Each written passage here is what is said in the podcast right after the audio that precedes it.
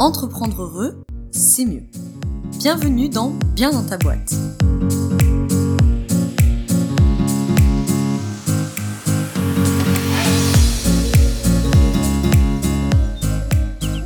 Bonjour à toi, bienvenue dans ce nouvel épisode du podcast Bien dans ta boîte. Aujourd'hui, on est dans un épisode hors série que j'ai intitulé GDA pour galère d'accompagnant. Ici, on va être sur un format hors série, donc on va avoir 5 épisodes de podcast pendant une semaine, pendant 5 jours en l'occurrence. Et le but, c'est de venir discuter de ces galères qu'on rencontre quand on est accompagnant, c'est-à-dire que tu sois coach, consultant, thérapeute, formateur, formatrice, euh, travailleur social, etc. Bref, à partir du moment où tu accompagnes des humains, tu es concerné par ce, cette euh, série de, podcasts.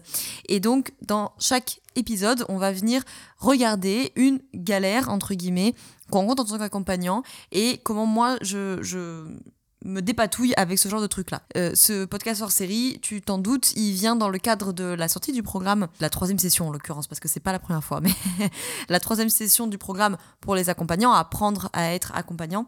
Euh, tu as tous les liens dans la description si tu veux aller voir euh, voilà, ce qui, ce qui se passe, qui est justement un programme pour accompagner les accompagnants pour former les accompagnants à la posture, à l'alliance de travail, euh, à de l'outillage aussi également, etc. Bref, je te laisse aller voir euh, en description si tu veux plus de détails. La prochaine session euh, attaque le 21 février.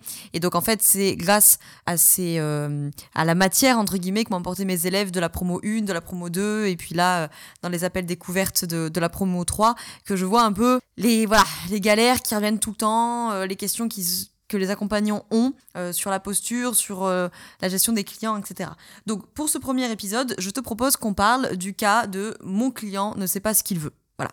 J'accompagne un client, un patient, selon que vous soyez coach, thérapeute, etc. Et il sait pas ce qu'il veut. Alors là, généralement, euh, ça se joue dès l'appel découverte ou peu importe la forme que ça prend dans ton business, appel découverte, session découverte, première séance, etc. pour les thérapeutes. Mais ça se joue dès le début. Là, tu es confronté au client ou au patient. Alors pour faire simple, je vais dire bénéficiaire, hein, tu le sauras. Euh, les épisodes qui concernent euh, l'accompagnement et également mes élèves le savent pour ceux qui font partie du programme euh, de trois mois pour les accompagnants. Pour faire simple, je dis bénéficiaire pour remplacer client, patient, etc. Et je dis souvent praticien pour remplacer coach, consultant, thérapeute, etc. Comme ça, ça évite de, de faire les listes à chaque fois. Bref, donc le bénéficiaire, client ou patient, peu importe, le bénéficiaire ne sait pas ce qu'il veut. Alors, déjà, je te rappelle, je te mets également dans la description que j'ai fait un épisode très complet sur cette question de l'appel découvert, de comment on identifie et on précise la demande lors d'un appel découverte quand on est accompagnant. Donc je te mets le lien dans la description si tu veux creuser. Quoi qu'il en soit, il faut se rappeler que la demande que vient faire le bénéficiaire à ce moment-là, elle peut être claire, effectivement. Tu peux avoir un bénéficiaire qui débarque, euh, je sais pas moi, pour euh, du consulting par exemple, et qui va te dire voilà, j'ai une difficulté précise, j'en sais rien par exemple sur Instagram. Donc j'ai besoin d'un consultant euh, en communication Instagram, et admettons que toi tu fasses ce métier-là, et je rencontre tel problème, et du coup je sais qu'il faudrait que j'arrive à euh, telle euh, finalité dans X temps. Bon, ben là, j'ai envie de te dire, c'est la demande parfaite, c'est-à-dire le bénéficiaire, il vient, il te dit voilà où j'en suis aujourd'hui, voilà où je veux aller, voilà où je veux être et dans combien de temps je veux y être. Ça, c'est le scénario idéal. Sauf que, bah, évidemment, la plupart du temps, le bénéficiaire, il n'arrive pas avec une demande aussi aboutie, aussi précise que ça.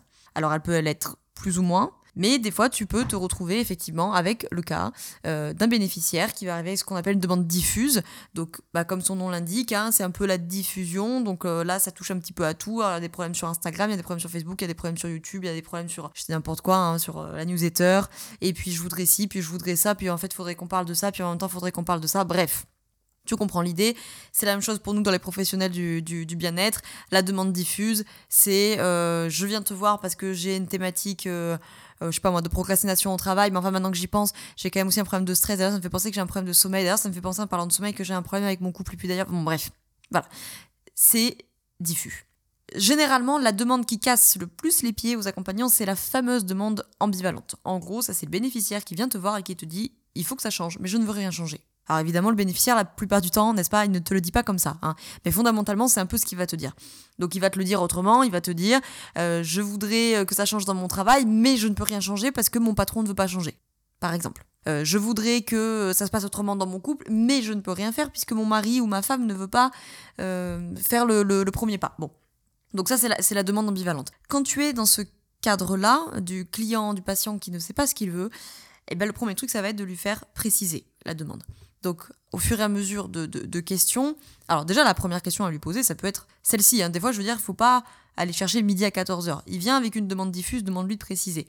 Ok, madame, monsieur, machin, est-ce que vous pourriez me préciser votre demande? Parce que là, il y a beaucoup de choses, au cas de la demande diffuse, il y a beaucoup de choses. Est-ce que vous pourriez préciser? Qu'est-ce qui est urgent pour vous? Qu'est-ce qui est le plus important à travailler maintenant? Qu'est-ce qui fera le plus, euh, de différence dans votre vie euh, si on le travaille maintenant, etc. Bon, le faire, lui faire préciser. Idem dans l'ambivalence, on va poser des questions, que ce soit euh, l'ambivalence, la demande diffuse, la demande inexistante, hein, j'en parle dans le podcast aussi, la demande inexistante, c'est tout simplement bah, le bénéficiaire qui n'a pas besoin d'accompagnement en fait, ou qui n'a pas besoin de ton accompagnement, mais qui a besoin d'un psy, d'un coach, d'un médecin, etc. Dans tous les cas, on a plein de questions, j'ai détaillé ça dans l'épisode complet, mais on a plein de questions à poser qui sont très importantes pour ce qu'on appelle évaluer l'écologie du problème. C'est-à-dire qu'on va vraiment faire le tour du problème que le bénéficiaire rencontre et comme faire son, écologie, c'est-à-dire quel est l'environnement du problème? Quel est réellement le problème? Et qu'est-ce qui n'est pas un problème? Parce que ça, on oublie de le demander aussi. Qu'est-ce qui fonctionne bien en ce moment? À quel moment ça n'est pas un problème? À quel moment ce problème, il ne se présente pas pour vous? Pour qui? Très important. Pour qui c'est un problème? Quand est-ce que c'est un problème? Quand est-ce que ça n'est pas un problème?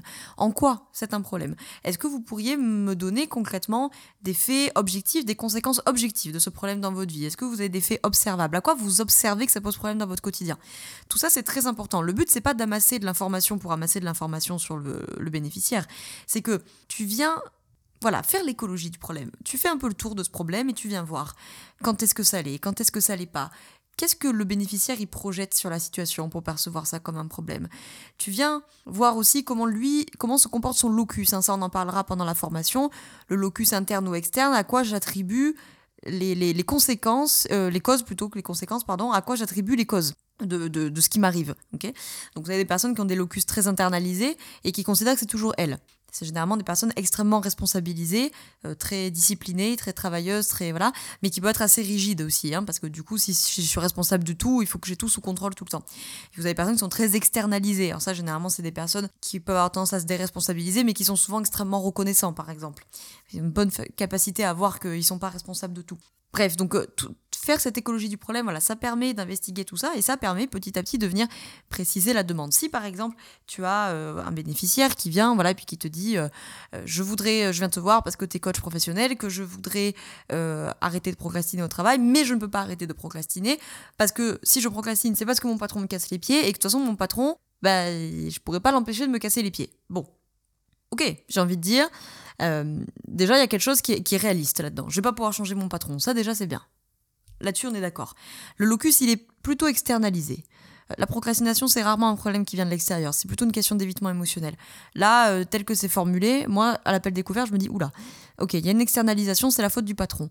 Bon, ça peut être en lien avec le patron. Je dis pas que, le bénéficiaire a tort en disant ça. De toute façon, c'est sa réalité. Mais ça j'en parle dans l'épisode le plus, long sur l'appel découverte, il ne faut pas se laisser happer par la vision de la réalité de, du bénéficiaire.